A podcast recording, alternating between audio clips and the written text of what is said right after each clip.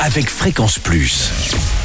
Surprenez votre famille et vos amis grâce au grand chef de Bourgogne-Franche-Comté. Cette semaine, je suis à Bouan, Saône-et-Loire. Je suis en compagnie du chef Nicolas Roguet dans les cuisines de la ferme auberge de la Bonardière. Bonjour chef.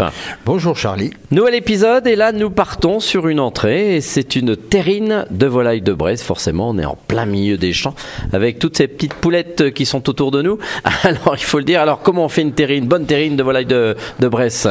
Eh bien, d'abord, on choisit donc une, euh, une bonne volaille de Bresse. Mhm. Donc, euh, la volaille de Bresse, c'est la, la première volaille au monde à bénéficier d'une appellation d'origine protégée. D'accord. Voilà. Donc, dans cette recette, donc je vais choisir une poulet de Bresse. Je vais prendre un poulet de Bresse qui tourne autour de, autour de 2 kg à peu près.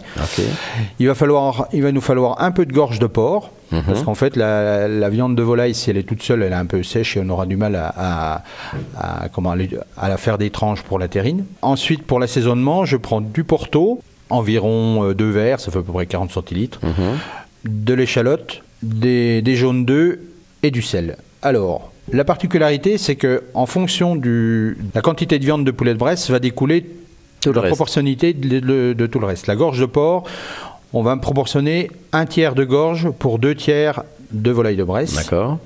Ensuite, au niveau du- des, des échalotes, on met 3 échalotes par kilo de viande et 2 jaunes d'œufs par kilo de viande, enfin de préparation, et 15 grammes par kilo de sel par, préparation, par kilo de préparation. Donc on prend la volaille de Bresse qu'on va désosser, ensuite mettre en morceaux euh, la gorge de porc et les morceaux de volaille Mhm. avec du porto. On va laisser mariner, il faut à peu près 12 heures au moins. Ah oui, donc on peut préparer le soir pour laisser la nuit quoi. Exactement. Ensuite, donc, une fois que la viande marinée, on va hacher la viande avec les échalotes. On va ajouter aussi les autres ingrédients comme les jaunes d'œufs Mhm. et le sel. On peut mettre un peu de poivre aussi.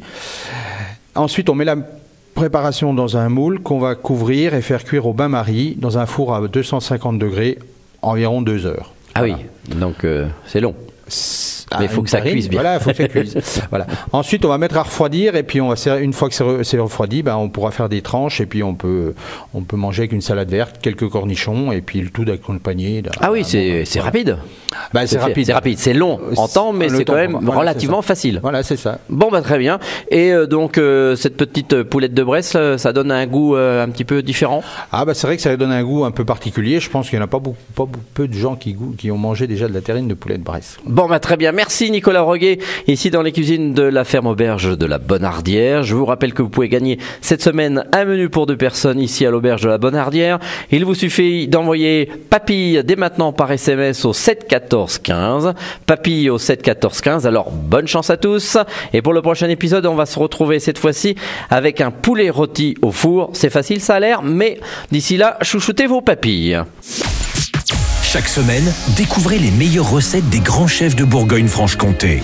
Du lundi au vendredi, à 5h30, 11h30 et 19h30, chouchoutez vos papilles. Fréquence Plus.